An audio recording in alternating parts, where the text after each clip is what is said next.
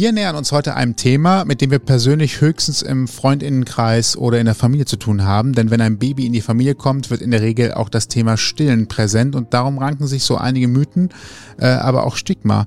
Da wir als Männer dieses Thema irgendwie nicht ganz alleine besprechen können, liegt ja auch irgendwie auf der Hand, haben wir eine Expertin eingeladen. Ich bin Sebastian. Und ich bin Toni und sie ist Still- und Laktationsberaterin und hilft Eltern und speziell Müttern, die aus verschiedenen Gründen Probleme mit dem Stillen haben. In enger Zusammenarbeit und Absprache werden Lösungsansätze erarbeitet, die das Stillen im besten Fall zur stressfreien Angelegenheit für Eltern, Mutter und Kind machen. Wie sie zur Stillberaterin wurde und wie groß dieses Thema wirklich ist, besprechen wir jetzt mit Sabrina Zack. Herzlich willkommen. Ausgang Podcast. Die Gesprächsvollzieher. Hallo. Na? so, haben wir die Anmoderation schon mal überstanden? Und wir fangen mit der allerschwierigsten Frage Okay. an. Ja. Das geht für mich schon damit los, dass ich es nicht fehlerfrei aussprechen kann. Möchtest du es versuchen? Still- und Laktationsberaterin. Also ich erinnere mich erstmal noch an den letzten Sommer, wo wir uns nach längerer Zeit wieder getroffen haben und du mir mit sehr leuchtenden Augen davon erzählt hast, weil es auch wirklich ein leidenschaftliches Thema für dich ist. Und genau jetzt kommt die Frage der Fragen, was ist das eigentlich? Still- und Laktationsberaterin. Okay, Still- und Laktationsberaterin besteht aus zwei Wörtern. Wichtig ist aber vor allem das Wort Beraterin. Also ich berate zu Fragen rund um das Thema Stillen. Stillen, Muttermilch, aber auch Abstillen. Also das ganze Paket drumherum. Auch schon in der Schwangerschaft, denn Fragen tauchen viel früher auf. Die Laktation ist das in Gang bringen der Milchbildung. Also ich bin für jeden da, der Fragen hat zum Thema Stillen, Milchbildung, wie kriege ich das hin? Ich bin Mhm. gerade insofern fasziniert, dass ich sage, muss ich da tatsächlich was für tun? Wir wollen jetzt gar nicht groß Ja. in die Beratung reingehen und vor allen Dingen ist es wahrscheinlich auch noch eine individuelle Geschichte. Aber grundsätzlich hätte ich jetzt erstmal so gesagt, na, das passiert nicht Ja. von alleine. Ja, denkt man auch so. Ne? Also eine Frau wird schwanger, das Kind kommt und dann stillt man, fertig, oder? Hin und wieder hat man vielleicht mal gehört, irgendwie, das tut weh, es gibt wunde Brustwarzen, aber okay.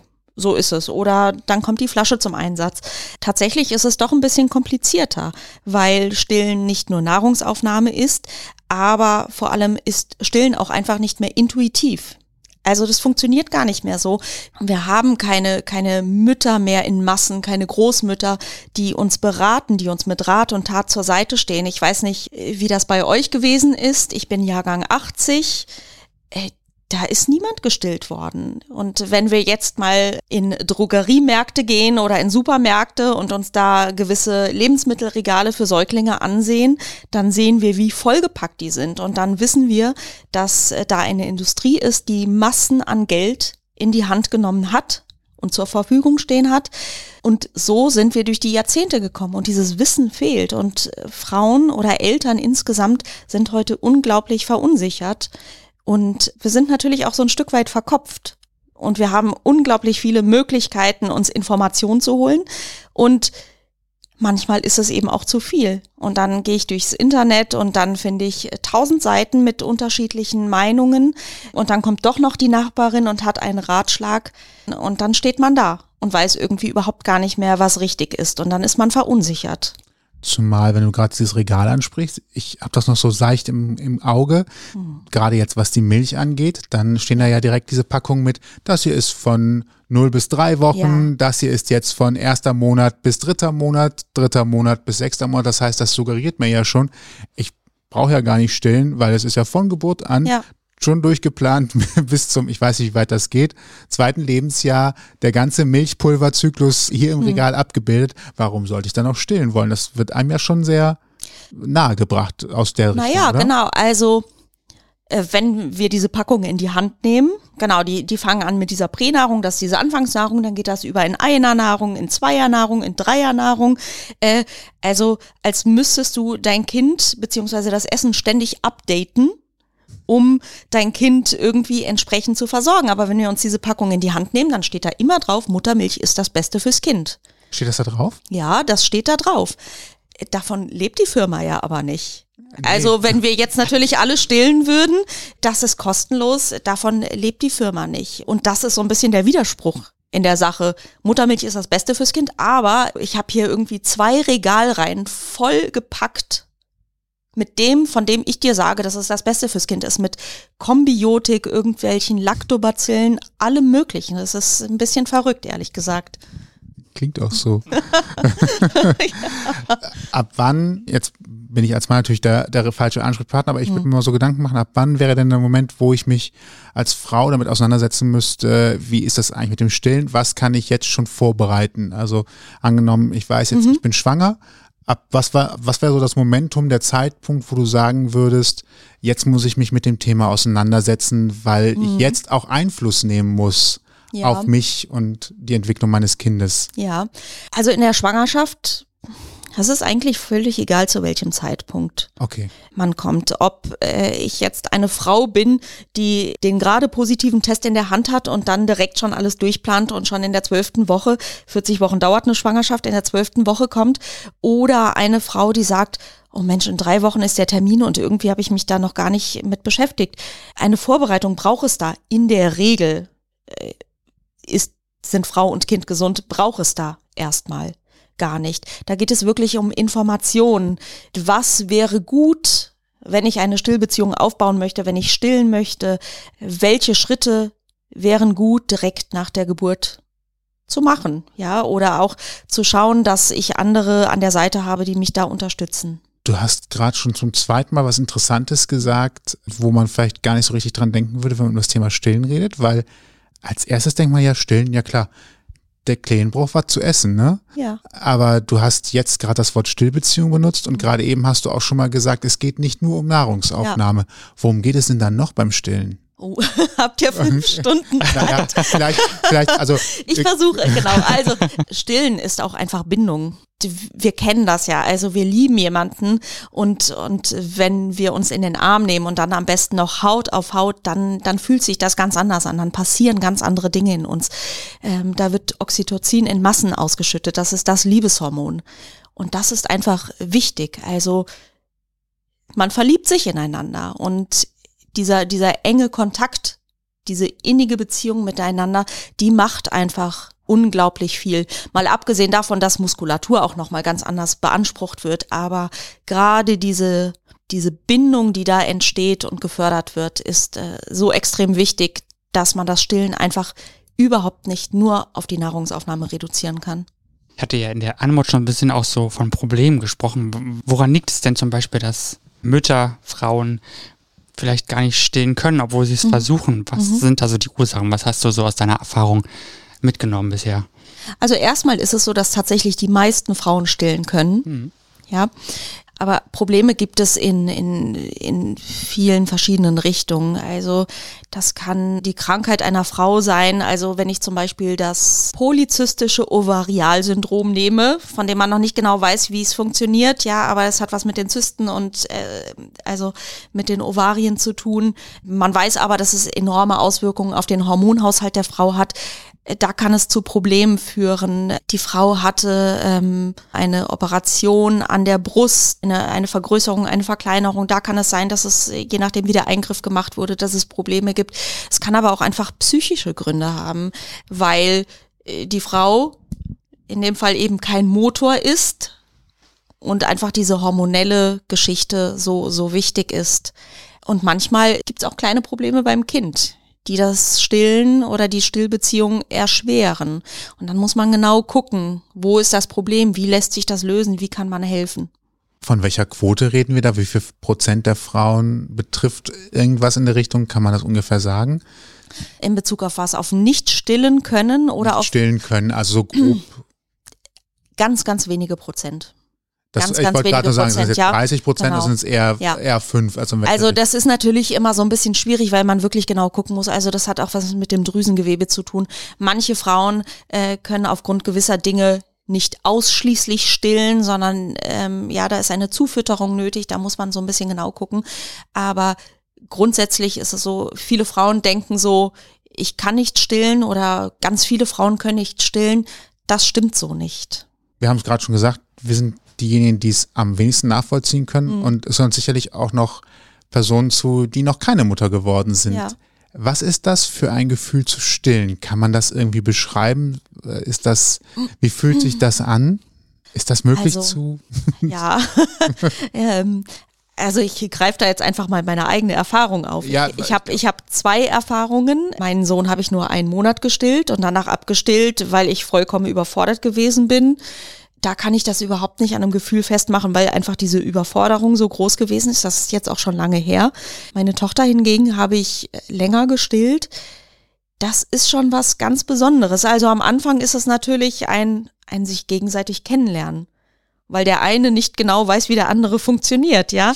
Und äh, man sich erstmal so ein bisschen rantasten muss. Aber es ist schon wirklich, wenn man das möchte, ja, es gibt ja auch Frauen, die das einfach nicht möchten, die diese Nähe nicht zulassen möchten, aber wenn man stillen möchte, dann ist es schon eine ganz besondere Nähe, die man, die man zueinander hat. Und das können auch wirklich schöne innige Momente sein.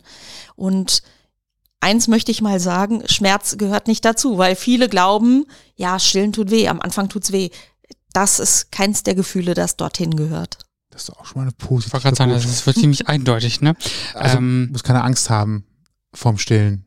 Nein, nein, bitte nicht. Mich interessiert noch, wie sich diese Überforderung bei deinem Sohn äh, ausgedrückt hat. Weißt, kannst du das noch so ein bisschen re rekapitulieren, wie sich das angefühlt hat? ja, ja, kann ich. Kann Wenn das ich nicht noch. zu tief geht. Ne? Nee, das geht, nein, nein, nein. Ich äh, bin äh, sehr bereit darüber zu reden. Ich bin noch jung gewesen. Ich bin gerade mal 24 gewesen und das ist Anfang der 2000er gewesen. Also damals ist das Stillen so langsam wieder aufgekommen. Ich bin von Haus aus auch Kinderkrankenschwester. Ich habe 2001 mein Examen gemacht. Und da haben wir noch gelernt, ein, ein junger Säugling trinkt alle drei, vier Stunden. Stillen ist noch nicht so Thema gewesen. So, und dann kommt da dieses Kind zur Welt und du möchtest es stillen und so ein Stillkind meldet sich auch schon mal nach anderthalb Stunden.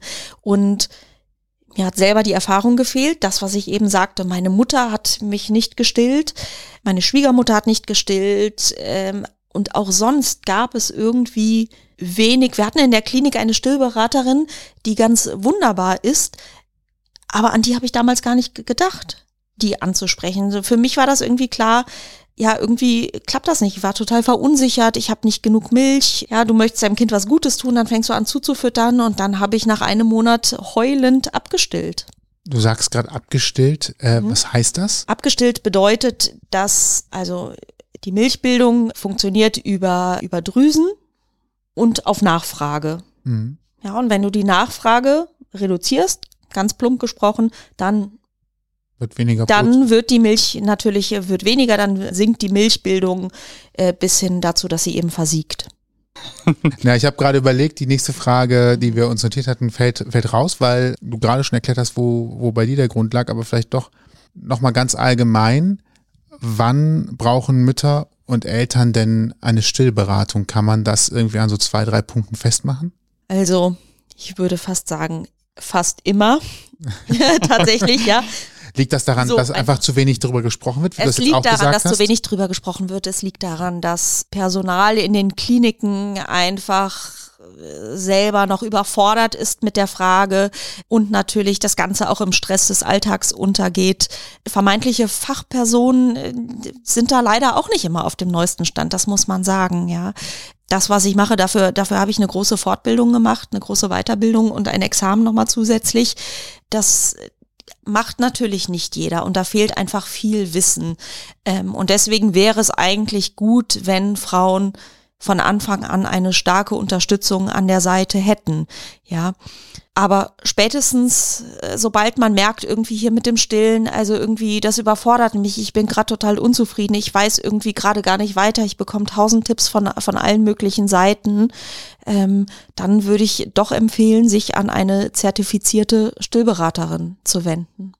Wo finde ich Stillberaterinnen? Mal abgesehen davon, Spoiler, Ja. am der Sendung Hm. sagen wir natürlich auch Bescheid, wenn man dich erreicht, denn du bist auch Stillberaterin und kannst da weiterhelfen. Richtig, äh, aber, aber, ganz, man kann nicht überall sein und Deutschland ist groß. Ganz genau. Und ich habe auch ganz viele wunderbare Kolleginnen. Es gibt mehrere Möglichkeiten. Also ähm, ich zum Beispiel bin eine stillen Laktationsberaterin. Äh, Die komplizierte Abkürzung dafür ist IBCLC. Da kann man googeln, da gibt es ein Stillverzeichnis, da findet man mich und auch meine Kolleginnen im Übrigen. Und dann gibt es zum Beispiel die Lalech-Liga. Dort findet man ehrenamtlich tätige Stillberaterinnen. Das sind Frauen, die selber lange still Erfahrung haben und auch Beratungserfahrungen haben. Das ist ganz gut, um sich so für den Notfall, für die erste Hilfe etwas zu suchen. Beim AFS gibt es eben auch ehrenamtliche Stillberaterinnen, die kurze Fortbildungen haben. Wichtig ist tatsächlich aber einfach darauf zu gucken, Stillberaterin ist kein geschützter Begriff oder auch Stillberater. Ich habe auch äh, wunderbare Kollegen, dass man tatsächlich schaut, hat diese Person eine, eine, eine Fortbildung? Ja, ist sie zertifiziert, sobald die Probleme etwas größer werden? Wir können ja mal so ein bisschen weiter noch in die, in dein Examen für die die Stillberatung einsteigen. Mhm. Denn du sagst ja, es ist ein bisschen umfangreicher als nur mal eben ein Wochenendkurs oder sowas. Wie läuft das dann so ab? Beziehungsweise, nein, starten wir woanders. Fangen wir erstmal da an. Wann hast du dich dazu entschlossen, das wirklich intensiver, mhm. intensiver mhm. zu machen, dich wirklich da rein, ja, reinzuarbeiten? Also in der Klinik habe ich immer schon so ein bisschen Stillberatung gemacht eben. Und der Wunsch ist vor, naja, ich glaube vor ungefähr zehn bis acht Jahren ist ja so erwachsen in mir. Allerdings hat mich so äh, der Kostenpunkt abgeschreckt. Die Examen, Fortbildung kosten halt ja, viel Geld. Ja, ja, genau, richtig. Das hat mich abgeschreckt und letztendlich hat es mir keine Ruhe gelassen, bis ich 2019 auf einem Stillkongress gewesen bin und dort wieder ein Stand war und ich in der Regel eigentlich ganz gerne ein Mensch bin, der auch dann manchmal spontan sagt, ich mache das jetzt, fertig. Also das Ganze hat mir keine Ruhe gelassen. Dann habe ich 2019 eben beschlossen, mich anzumelden und es jetzt einfach zu machen, weil es mir, wie gesagt, keine Ruhe gelassen hat. Und dann bin ich eben, habe ich mich angemeldet bei dem Institut.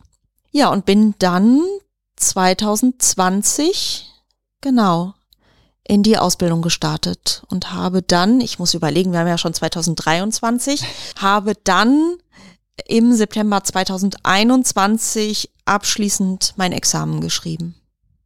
Die Zeit rast. Ja. Aber auch interessant übrigens, ne? Also viele würden jetzt vielleicht denken, naja, ist eine Stillberatung. Ja. Was soll man denn da schon groß lernen? Anderthalb Jahre jetzt dann Pi mal Daumen oder ein Jahr, anderthalb? Ja, es, es ist im Grunde ein Jahr gewesen und dann nochmal die Wartezeit aufs Examen. Ja.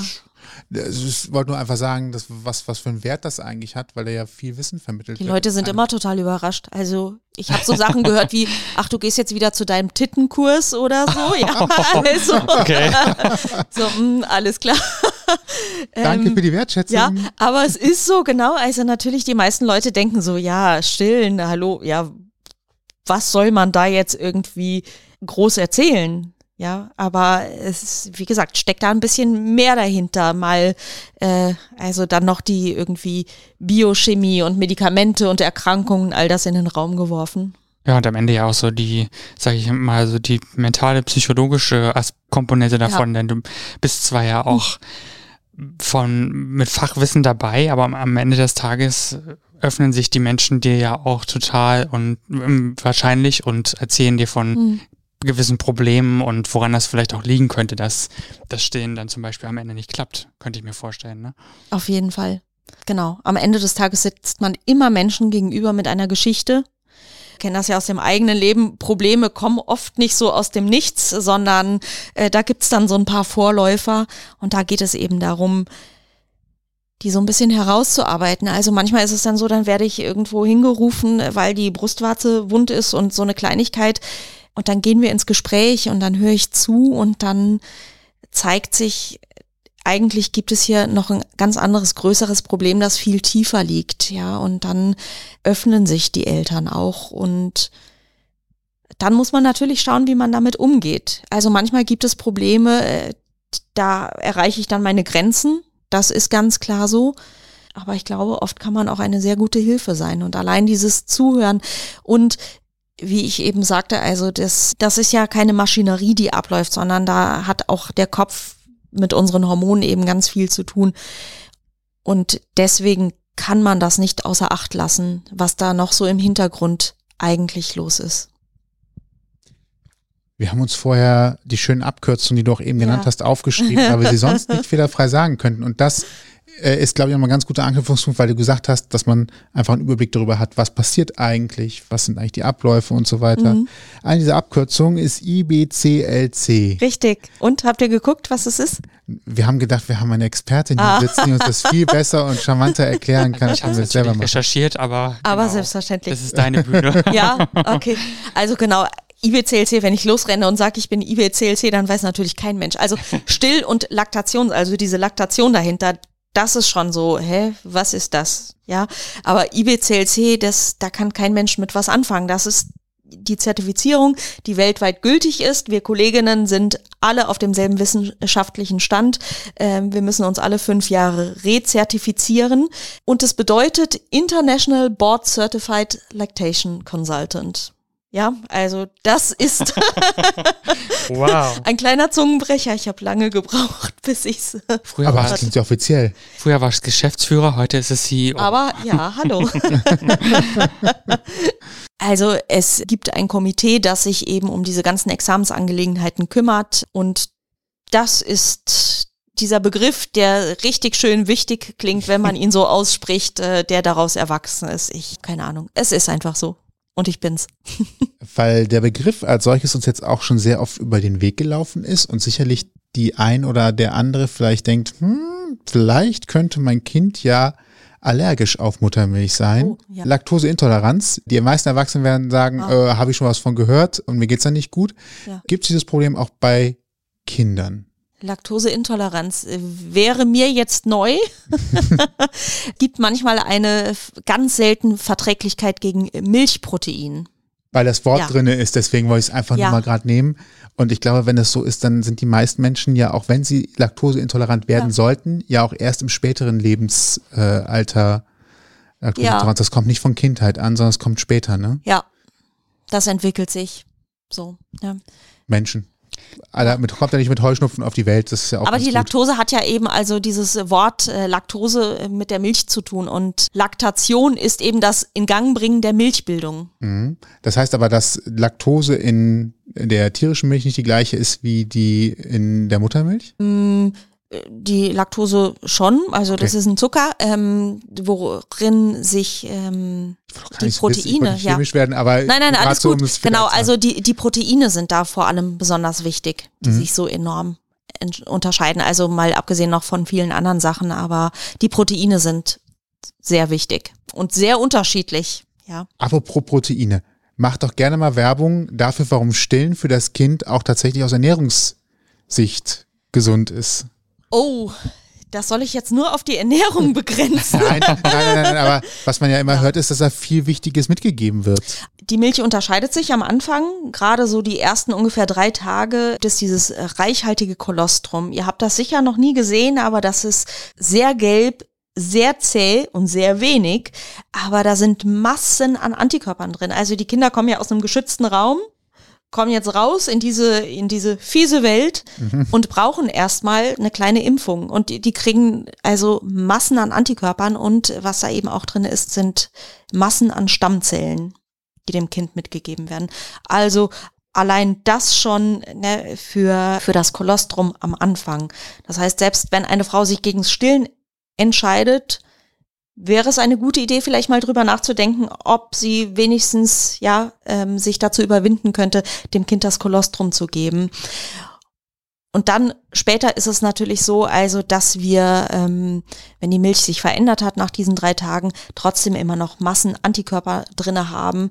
Die Brust reagiert auf den Speichel des Kindes und ähm, schießt dann auch wieder Abwehrstoffe in die Milch. Wir haben Zellen, Makrophagen, die Eindringlinge quasi auffressen. Wir haben Zellen oder beziehungsweise Komplexe, von denen man festgestellt hat, dass sie, dass sie Krebszellen angreifen, gesunde Zellen hingegen nicht. Hamlet ist so diese Abkürzung für diesen Komplex.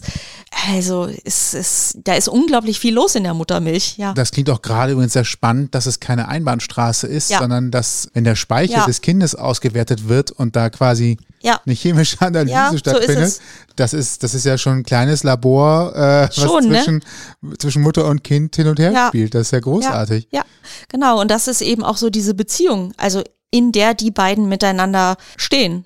ein Hin und Her und eben ein Miteinander, ja. Kann man das eigentlich auch herausfordern, den Milcheinschuss, wenn das mal nicht klappt?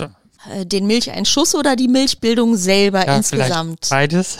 Ja, ja. Plain like Vielleicht- I'm five. Genau, ich wollte gerade sagen, vielleicht kannst du auch noch mal kurz den Unterschied erklären zwischen Milcheinschuss und Milchbildung. Ja, also Milcheinschuss, das ist so der Begriff, den man kennt. Eigentlich, also und man hat dann immer so die Vorstellung, plötzlich schießen da Tonnen von Milch in die Brüste. Man hat es dann vielleicht schon mal gehört, die Frauen, die da plötzlich mit diesen super prallen Brüsten durch die Gegend rennen und alles tut weh. Eigentlich ist es Lymphflüssigkeit, es tut mir leid, Okay. dass ich das jetzt sagen muss, ja. Aber ähm, der kommt, wenn diese Maschinerie in Gang gebracht wird. Aber natürlich gibt es auch Wege, überhaupt eine Frau in die Milchbildung zu bringen, ähm, zum Beispiel ohne eine vorangegangene Schwangerschaft. Ist nicht so easy, ist auch kein leichter Weg, ja, aber die Möglichkeit gibt es. Ja, eine Frau, die schwanger gewesen ist und Probleme hat, da muss man gucken, woran es liegt. Da gibt es so ein paar Sachen, mit denen man unterstützen kann und muss so ein bisschen, es ist immer so ein bisschen Detektivarbeit, dann zu gucken. In welchen Fällen geht man hin und würde Frauen, die nicht schwanger gewesen sind, äh, dazu zu bringen, Milch zu produzieren? Ja, das nennt sich induzierte Laktation, Schrägstrich Adoptivstillen. Mm, okay. Ja, das sind dann häufig eben die Fälle, dass eben eine Adoption ansteht, geplant ist, dass äh, das Kind jetzt bald kommen wird. Und wie ich ja eben sagte, also Stillen ist ja eben nicht nur Nahrungsaufnahme, sondern hat auch ganz viel mit Bindung zu tun. Und gerade dort, wo Menschen zusammengeführt werden, so urplötzlich ist es natürlich nochmal wichtig, auch wenn dieses Kind gewünscht ist, aber einfach nochmal ähm, etwas für die Bindung zu tun. Und dann gibt es natürlich auch die Fälle von gleichgeschlechtlichen Paaren. Mhm. Ja, also die eine Partnerin ist schwanger und die andere würde aber gerne auch stillen. Stillen. Ja, genau. Also grundsätzlich erstmal Frauen, die Drüsengewebe haben, ja, aber wie gesagt, das ist kein einfacher Weg, das ist ähm, oft auch kein Weg, der wirklich zu, zu einer hundertprozentigen Milchmenge führt, weil natürlich in so einer Schwangerschaft nochmal im Körper ganz, ganz viel anderes passiert, aber auf jeden Fall eine Möglichkeit und äh, glaube ich auch oft eine zufriedenstellende Möglichkeit. Aber wie gesagt, es ist ein harter Weg. Bin gerade immer fasziniert davon, dem menschlichen Körper und was Mhm. er alles leisten kann. Lernt man sowas oder auch Neuigkeiten daraus in einem Stillkongress? Weil du hast gerade eben erzählt, auf Ja. dem letzten Stillkongress oder auf dem 2019er Stillkongress hast du dich dann dafür entschieden, das Examen zu machen. Sind das Themen, die man auf so einem Stillkongress bespricht oder was macht man Auf da? jeden Fall, ich gehe wahnsinnig gerne auf Stillkongresse. auf zwei in diesem Jahr. Ja, Still, also, oder überhaupt Kongresse. Mhm. Oder Fortbildungen, ja. Also Austausch mit Menschen. Das, der, genau, der Austausch mit Menschen. Natürlich geht es darum, irgendwie Neues zu erfahren. Das finde ich total wichtig und, und habe ich schon immer gerne gemacht. Und dann ist es natürlich gleichzeitig, also zum Beispiel bei so einem Kongress toll zu sehen oder auch interessant, okay, wie machen es vielleicht andere Kliniken, andere Kollegen, aber eben auch nochmal auf alte Gesichter zu treffen. Und, aber man erfährt natürlich einfach immer wieder Neues, ja, weil die Dozenten zum Teil natürlich auch aus der ganzen Welt kommen und hochinteressant, wenn man das macht, was ich mache. Da können wir gleich ähm, mit der nächsten Frage angreifen, wo du sagst, sie kommen aus der ganzen Welt. Mich interessiert, ich hatte eingangs schon erwähnt, so, oder- Sebi besser gesagt, hat ja in der Antwort auch schon so ein bisschen von, vom Thema Stigma ähm, gesprochen. Und ich kenne da jetzt nur so aus meinem Dunstkreis so, so dieses, wie kannst du denn in der Öffentlichkeit stehen? Das ist doch, Oh das, ja. das geht ja gar nicht so Aha. ungefähr. Jetzt hat mich interessiert, ist das international so, eine- so eine Sichtweise mittlerweile oder ist das nur bei uns sehr verbreitet, dass man das bloß nicht in der Öffentlichkeit sehen möchte oder viele? Ne? Das, ich habe nicht die Zahlen für jedes Land der Welt, aber tatsächlich ist es in vielen Ländern, also in den westlichen Ländern auf jeden Fall so. Ich weiß, vor, vor irgendwie ein paar Jahren hat's dann auch, also da ist dann äh, eine Amerikanerin des Flugzeugs verwiesen worden, weil sie sich geweigert hat, sich unter einem Tuch zu verstecken. Und das ist auch in vielen anderen Ländern so. Ich würde tippen, vielleicht vor allem in westlichen Ländern, aber ja, dass man es plötzlich unnatürlich findet, dass das Kind mit dem ernährt wird, was eigentlich so vorgesehen ist. Hast du eine Idee, woher das kommt, dass da plötzlich so eine Ablehnung entstanden ist? Oder vielleicht war die Ah. Ablehnung ja schon lange da, keine Ahnung. Aber Im Restaurant sitze ich ja auch nicht hinterm Vorhang. wenn ich esse. Ja, das ist ja was anderes. Ach so, okay. Ja. Das ist ja was anderes, weißt du? Also das ist dann die Argumentation, das ist was anderes. Äh, die Brust ist einfach sexualisiert. Die Brust ist natürlich auch sexuell, ist ja klar, ne? Also ich meine, irgendwie ist die Idee ja dahinter, sich erstmal jemanden an Land zu ziehen. Mhm. Ja, aber das ist ja die Täuschung, denn eigentlich ist die Brust für was anderes da. Also deswegen haben Männer Brustwarzen. Also noch bevor das Geschlecht eigentlich klar ist, äh, also muss die Nachkommenschaft sicher versorgt werden. Äh, aber die Brust ist sexualisiert. Und äh, andererseits ist es natürlich auch irgendwie kein Problem, wenn ich im super knappen Bikini, egal wie knapp der Bikini ist, und es gibt ziemlich knappe, Mhm. äh, durchs Schwimmbad laufe, das ist ja kein Problem. Aber, und ich glaube, es ist so dieses, diese Brust, wobei die meisten Frauen ja gar nicht mit, mit blanken Busen da irgendwie sitzen. Man, man sieht ja oft eigentlich gar nicht mehr, als wie wenn ich irgendwie so einen Spaghetti-Top im Sommer tragen würde oder so. Und ich glaube, dann kommt noch die Kombination dazu, dass da ein Sekret aus dem Körper kommt. Dass die Leute das eklig finden. Das wäre so meine Theorie. Kriegen wir das gelöst? Wahrscheinlich gar nicht, oder? Ich glaube, wir müssen die Frauen stark machen. Äh, Konfrontationstherapie wäre vielleicht meine Idee, denn sein Kind zu ernähren ist einfach was ganz Natürliches und das macht einfach keinen Sinn, sich verstecken zu müssen. Also da werden Frauen auf Toiletten verwiesen, um ihrem Kind was zu essen zu geben. Das, ähm, ich glaube, wir müssen, wir müssen einfach stillende Mütter stärken, ermutigen und eine Lobby wäre eigentlich auch ganz gut. Zumal ja auch ein angenehmer Nebeneffekt ist, ein Kind, das gerade gestillt wird, wird auf jeden Fall nicht schreien und weinen. Richtig. Das ist ja eigentlich auch etwas, was Sollte dann so sein, für ja. alle im Umfeld ja auch eine ganz angenehme Situation ist und danach ja wahrscheinlich sogar ruhig ist und sich umguckt oder aber auch vielleicht friedlich und zufrieden einschläft. Ich glaube, den anderen wäre dann wahrscheinlich, äh, würde die Flasche auch reichen, um das Kind zu stillen. Aber ja, Gibt es eine Altersgrenze, ab dem man nicht mehr stillen sollte? Gibt es überhaupt eine Nö. Altersgrenze dafür? Nö. nö. Nö. Also, ich sag mal so, ich versichere, dass so ein 14-jähriger Teenie bestimmt nicht mehr an der Brust seiner Mutter hängen möchte. Mhm. Ja, und so ein Neunjähriger vielleicht auch nicht mehr unbedingt. Aber letztendlich ist es so, dass die WHO ganz klar empfiehlt, bis mindestens zum zweiten Geburtstag zu stillen. Und das hat nicht nur was damit zu tun, ich bin da letztens noch gefragt worden, ja, das würde sich doch sicher auf Entwicklungsländer beziehen, wo die Wasserqualitäten schlecht sind und die Versorgung.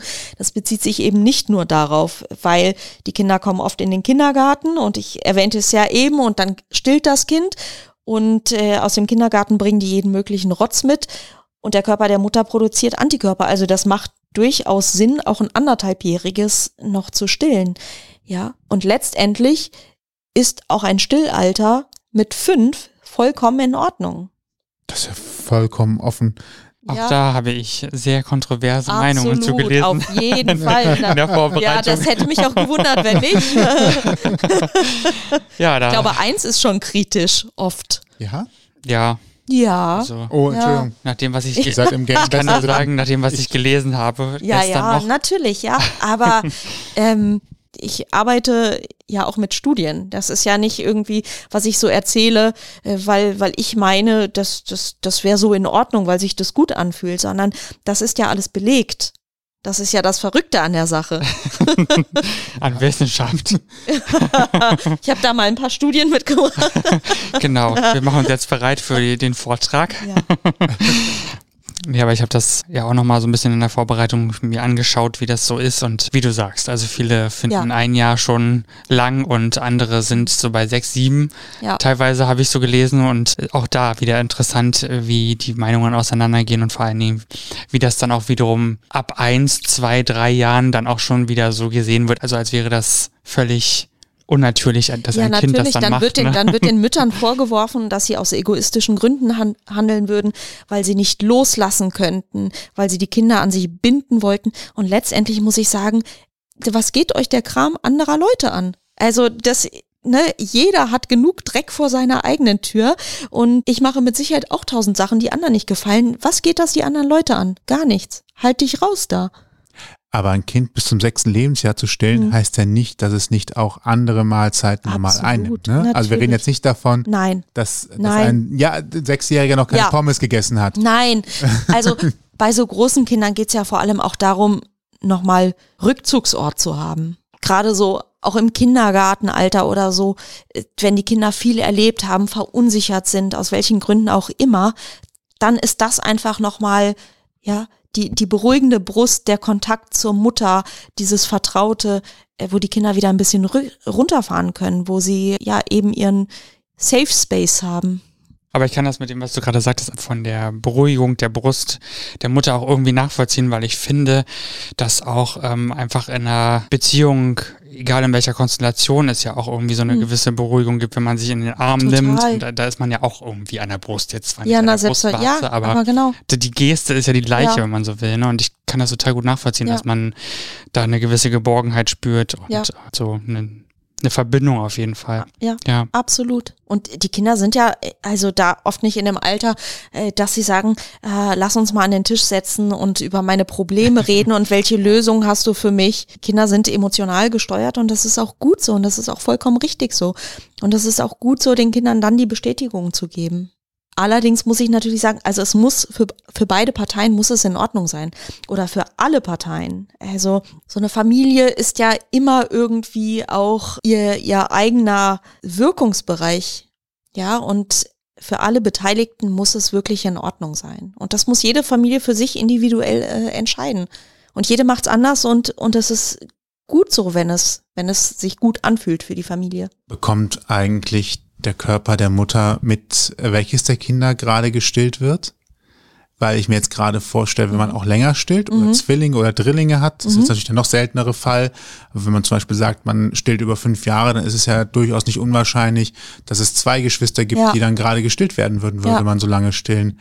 Kann dann der Körper der Mutter erkennen, Mhm. wer gerade gestillt wird, um dann entsprechend die Antikörper oder das zu geben, was man vielleicht beim, beim letzten Mal mitbekommen hat? Also der Körper stellt sich mit der Geburt oder vorher auf das, auf das neuere Kind ein. Frauen können auch in der Schwangerschaft stillen. Bei manchen ist es allerdings so, dass, dass die Milch sich reduziert oder anfängt komisch zu schmecken. Ja, aber nehmen wir an, die Frau hat jetzt äh, das zweite Kind bekommen und da gibt es noch ein älteres Geschwisterkind, das eben auch gestillt wird. Die Brust der Milch stellt, äh, die, äh, die Milch der Brust stellt sich auf das Neugeborene ein. Okay. Ja, und da, und da muss man natürlich erstmal gucken, also das Neugeborene muss natürlich erstmal ausreichend versorgt werden. Ja, und dann kann das andere Kind stillen. Und die Antikörper, die bekommen dann halt beide. Ist doch auch gut so. Ja, ich, wird Ja. ja nicht schaden im Zweifelsfall. Richtig, ne? genau. Aber der frische Nachwuchs, First. ja, auf jeden Fall. Natürliche Impfung. So klingt es zumindest, Ja. Ja, schon, ne, wenn man so will. auf jeden Fall. Wobei ich auch nichts gegen andere Impfungen habe. Aber Nee, ist ein das ist Thema, schon das echt, stimmt. das ist schon ein ordentlicher Booster und äh, ja. Meine Mutter konnte mich nicht stillen, soweit ich weiß. Ich habe nichts, nichts genommen. Vielleicht liegt meine Antipathie gegen Milch da, äh, auch daran, keine Ahnung. Ich weiß es nicht, ich, aber du, ich bin auch nicht gestillt worden. Meine Mutter hat gesagt bekommen, ihre Milch wäre sauer. Thema beendet. Okay. So 80er Jahre. Wow. Sag's euch, aber sie hat ein riesengroßes Paket von irgendeiner Felicitas-Damen. Nee, ich glaube, es war irgend so ein, so ein, so ein, ich äh, möchte jetzt keine Marken nennen, ja, aber es war irgend so ein, das, was man da so in den Regalen findet. Und auch als meine Schwester 87 geboren wurde, da hat meine Mutter dann gar nicht erst ans Stillen gedacht, weil war ja klar, ihre Milch war sauer. Da, da weiß ich noch, ich bin sieben gewesen, da, da gab so bombastische Pakete mit, mit allem Möglichen drin. Ich war hin und weg. Wow. Da wäre ich auch beeindruckt als Mutter. Was sind Felicitas da? Musst du jetzt aufklären, ne? Ja, Für die, es die es gab, nicht wissen. das sind tatsächlich diese Pakete. Ja. Ähm, also ich habe ja das große Glück, neun jüngere Geschwister zu haben Mhm. und das auch unter anderem in den 80ern, 90ern, Anfang 2000er. Und es gab tatsächlich, ich glaube, so im Krankenhaus gab es halt Postkarten, die man dann zugesteckt bekommen hat, zusammen mit so Mhm. Pröbchen. Und dann konnte man halt jemanden kommen lassen. Äh, Und ich meine, die hießen damals Felicitas Ja. Damen oder so ähnlich, äh, die dann halt mit einem riesen Paket nach Hause kamen und dann einfach mal gezeigt haben, was es alles so Toll, oder? für das neugeborene Kind gibt. Und das war neben den ganzen Brei und Milchgeschichten, da waren auch kleine Spielzeuge dabei und noch mehr Postkarten, die man alle wegschicken Super, konnte oder? an die Hersteller, Ja. um noch mehr Proben zu bekommen. Das war quasi das altmodische E-Mail-Marketing. sagen, das waren die Influencerinnen der 80er und Da- 90er, ja, ne? ja. So Ja, ja, genau. Die, Und das war ja auch, wenn man jetzt nochmal alte Zeiten, da kann sich keiner dran, es gab ja noch andere Marken, die ja damals tatsächlich Hausbesuche gemacht haben. Ich nenne nur die Kosmetik-Damen. Äh. Ja. Genau. Avon, äh, Vorwerk hat eine Haustür geknallt, hat Staubsauger verkauft. Das sind, Tupa funktioniert nach demselben Prinzip oder funktionierte. Also da gibt's Ja, natürlich. Ne? Und dann gehe ich da hin und dann spreche ich persönlich an und dann komme ich mit Geschenken. Also ich will mich da nicht außen vor nehmen. Also weißt du, wenn ich Geschenke bekomme, dann bin ich, also dann werden meine Augen schon ein bisschen größer, ne? natürlich. Also Geschenke sind schon toll. und wenn ich an dieser Stelle noch was sagen darf, was mein großer Favorite war, es gab äh, Schwangerschaftsrückbildungsgymnastik-Kassetten, später Oh. CDs.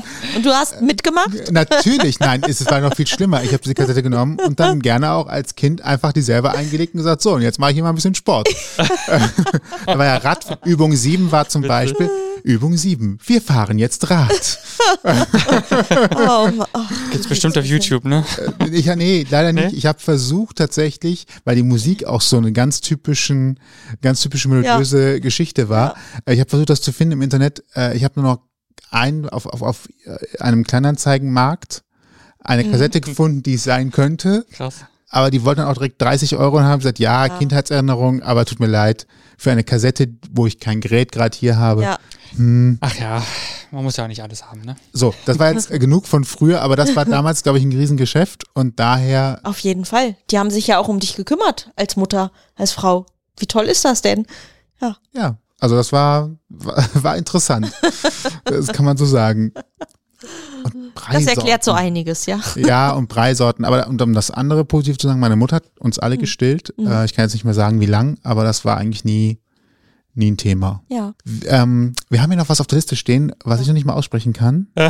Oh. Entwicklungsfördernde Neonatalbegleiterin, entwicklungsfördernde Neonatalbegleiterin. Genau, dazu machst du ja gerade noch eine Weiterbildung. Ja. Ne? Und jetzt interessiert uns natürlich brennend, was das ist Oh, oh. und was du da machst und wofür das gut sein wird. Okay. Also ich möchte einwerfen, ich muss nur noch die Facharbeit ja, schreiben. du bist so gut wie fertig, kann man sagen. Ich Ich bin so gut hohe- wie fertig. ich höre eine hohe Motivationskurve. Und, äh, und dann äh, sollte ich wohl auch zertifiziert sein. Also ich habe schon alle Module durch. Ähm, ich habe ja schon eingangs erwähnt, dass ich eben auch Kinderkrankenschwester bin und lange in der Frühgeborenenversorgung gearbeitet habe. Und dass man das Stillen eben nicht von, von Elternbindung abkoppeln kann. Also das geht alles so ein bisschen Hand in Hand. Bei dieser entwicklungsfördernden Neonatalbegleitung geht es natürlich vor allem um den früh- und kranken Neugeborenenbereich, wo der Fokus darauf liegt, wie unterstütze ich die Entwicklung der Kinder, das Wachstum, also ja, so ein Frühgeborenes, das zu früh rausgeholt ist oder eben ein Neugeborenes, ähm, das erstmal äh, im Krankenhaus landet, Intensivstation oder keine Intensivstation, aber erstmal diese Trennung stattfindet. Also wie unterstütze ich das Kind am besten in seiner Entwicklung? Wie gehe ich auf das Kind ein, was, was Licht, Lärmverhältnisse, Berührung, Schmerz und all diese Themen betrifft? Äh, weil wir heute natürlich sehr viel besser wissen, was wir früher nicht optimal gemacht haben. Ja, also auch in Bezug auf die Hirnentwicklung.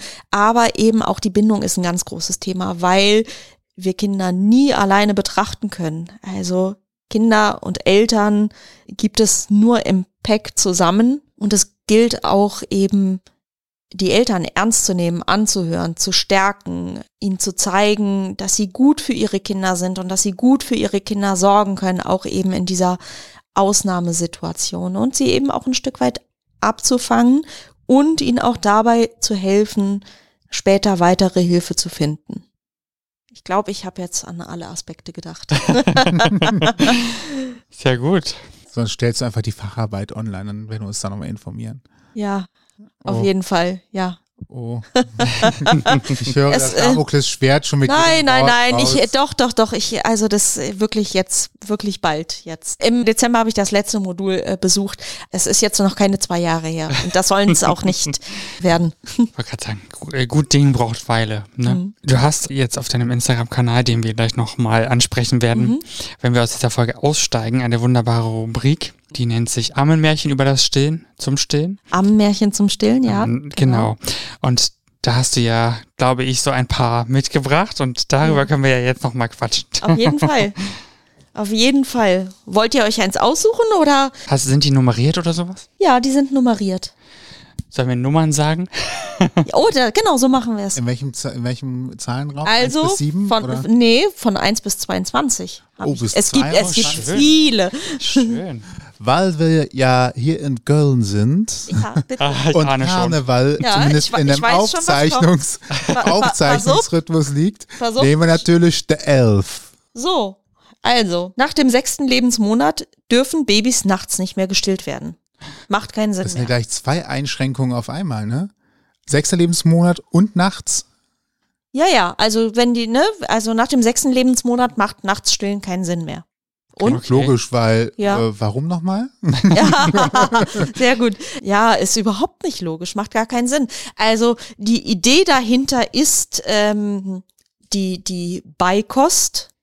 Ja, also dass ungefähr mit sechs Monaten die Kinder anfangen, Beikost äh, zu essen und dann sollen die ja schön abends ihren Abendbrei essen und dann sind die satt und wenn die jetzt nachts immer gestillt werden, dann haben die tagsüber gar nicht so richtig Hunger und dann essen die ihren Brei nicht, den die ja essen sollen und außerdem müssen die ja auch mal schlafen und brauchen einen richtigen Tag-Nacht-Rhythmus. Ist natürlich Käse.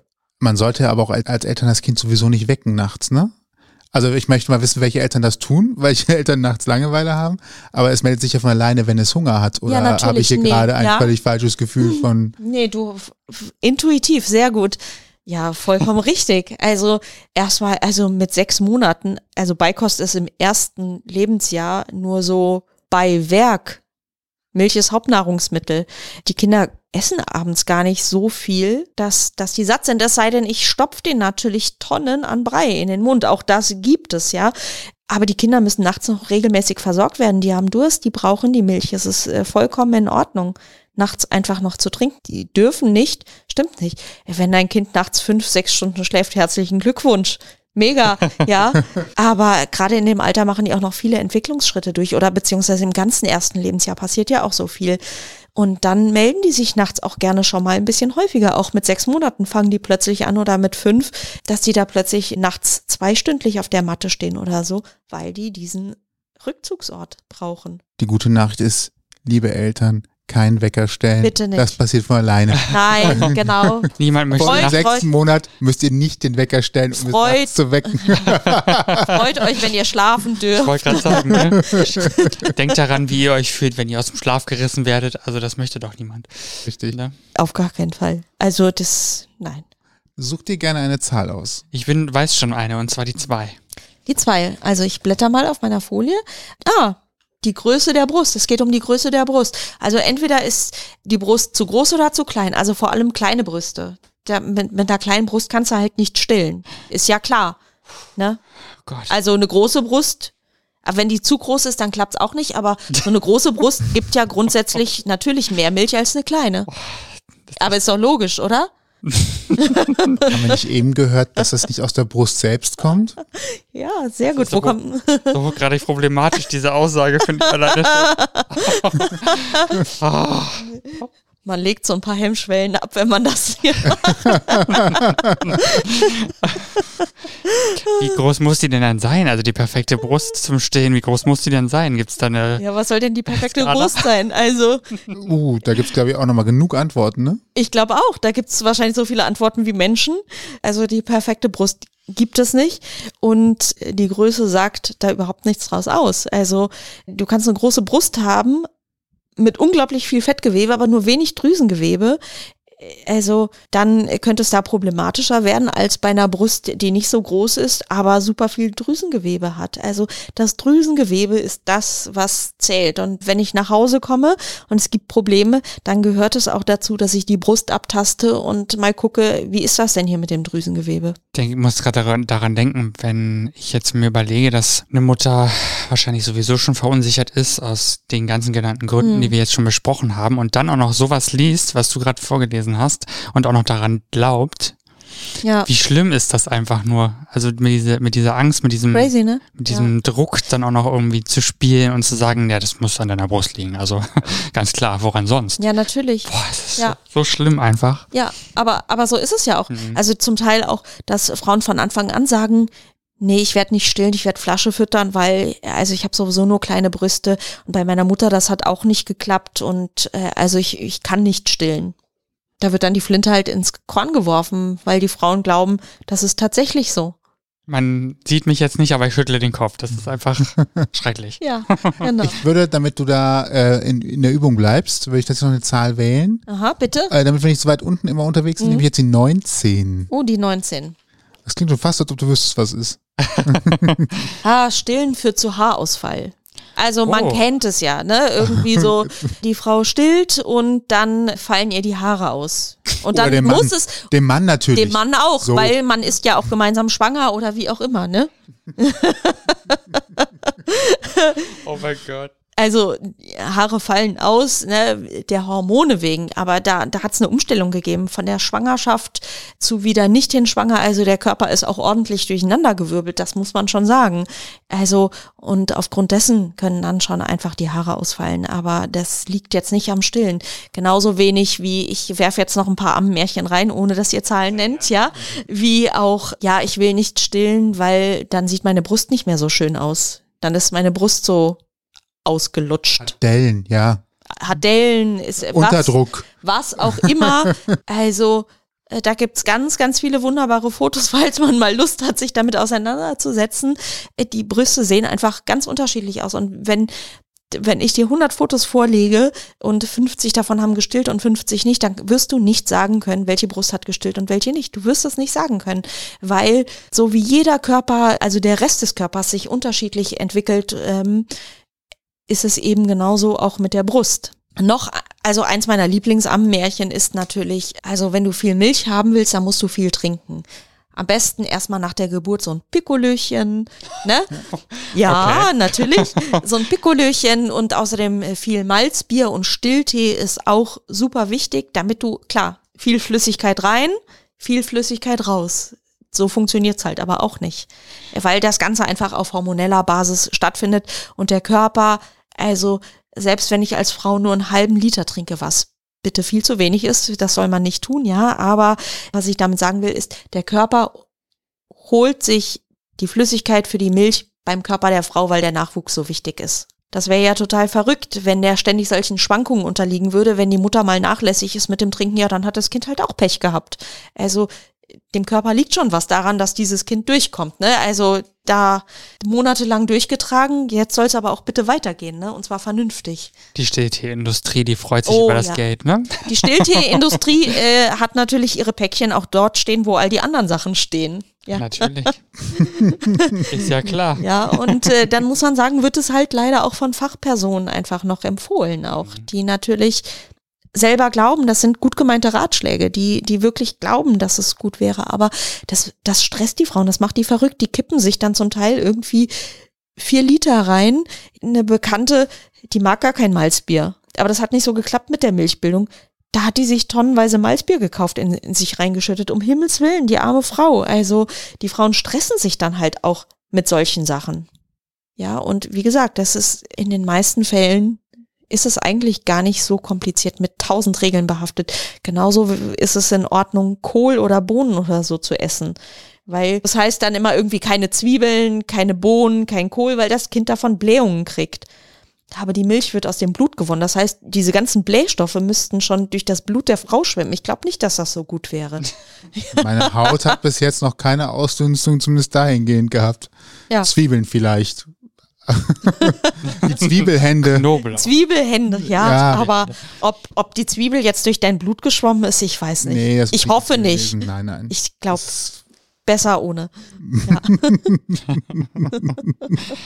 Die armen Vampire sonst ja. oh. Deswegen der Knoblauch, ne? Ja, genau. Ich erinnere mich. Ja. Ihr seht schon, das Thema ist äußerst Das ist- vielfältig. Voll. Und das, wir können wahrscheinlich noch eine ganze Stunde oder Ja. zwei oder drei damit verbringen. Um es ein bisschen kürzer zu fassen, wer würde sich am ehesten bei dir melden? Also zum einen, was sind so die Themen, die du so komplett bearbeitest in deiner Beratung? Oh, Also du musst jetzt nicht die ganze Liste runter erzählen, ne? aber Du was meinst, sind so wer die... gut bei mir aufgehoben wäre? Danke, genau. Man könnte es auch kürzer fassen, ja. Okay, also gut aufgehoben werden auf jeden Fall frühgeborenen Eltern, Eltern mit kranken Kindern. Das ist einfach das, das was ich äh, schon lange, lange mache. Und insgesamt, also ich, ich hole jetzt nicht die ganze Palette runter, so von Milcheinschuss und wunden Brustwarzen. Das kann ich auch, aber natürlich vor allem dieses Stillen in besonderen Situationen, also Frühgeborene, kranke Neugeborene, ob die Kinder jetzt zu Hause sind, ob die Kinder noch in der Klinik sind, ob es um Pumpmanagement geht, ja, denn manchmal ist es so, dass äh, die Kinder nicht stillen können und deswegen müssen die Frauen auf Pumpen, auf Alternativen zurückgreifen, um zu dieser Entleerung der Milch zu kommen. Also da würde ich sagen, ist man doch ganz gut aufgehoben bei mir. und wie erreicht man dich dafür? also ich habe eine Instagram-Seite, jetzt ganz frisch, seit Januar. Namens? Stillberatung, wie heißt das mit dem äh, Unterstrich? Unterstrich, ja, Dankeschön. Unterstrich. Genau, Stillberatung, Unterstrich, zack, ZAK geschrieben. Dann habe ich jetzt auch neuerdings eine Homepage, äh, die noch gar nicht professionell ist, aber ich dachte, ich mache es jetzt einfach, weil ich es machen will. Genau so ist es ja, richtig. Die sich auch nennt www.stillberatung-zack, ZAK geschrieben, .de. Du hast das Glück, dass du einen sehr einfachen Nachnamen Und hast. Und ich muss ihn trotzdem immer buchstabieren. Ja, ja man ist, glaube ich, versucht, relativ schnell einen C dazwischen zu schwimmen. Immer, ne? immer, ja. ja, wahrscheinlich durch dieses Zack-Zack, was man vielleicht im Umgangssprachlichen benutzt, ne? Ja. Gut, das ist doch schon mal äh, sehr schön. Natürlich werden wir diese ganzen Informationen auch in unseren Blogpost zu dieser Sendung packen. Also wenn ihr Sabrina erreichen möchtet und nicht mehr mitgeschrieben habt, dann findet ihr dort die Infos dazu. Ja, auf jeden Fall. Und falls euch diese Folge gefallen hat und ihr mehr hören wollt, dann findet ihr uns bei allen bekannten Streamingdiensten und überall da, wo es Podcasts gibt. Wir freuen uns über eine 5-Sterne-Bewertung, vielleicht bei Spotify. Dort könnt ihr uns kostenlos abonnieren und seht die neueste Folge immer gleich in eurem Feed. Und wenn ihr Feedback habt, schreibt uns einfach über mail at ausgangpodcast.de. Wie ihr gerade schon gehört habt, gibt es alle Infos zu dieser Folge, auch nochmal einen Blogpost zur Sendung auf ausgangpodcast.de. Genau, und uns bleibt nur noch zu sagen, ich bin Toni. Und ich bin Sebastian. Und wir danken dir sehr herzlich, Sabrina, für deine Einblicke und deine Zeit. Vielen Dank für die Einladung. Immer wieder gerne. ja. Und euch wie immer viel Spaß bei all dem, was ihr gerade so tut. Bügeln, spülen, Wäsche waschen, nach Hause fahren, zur Arbeit fahren. Stillen. Ihr merkt schon, stillen.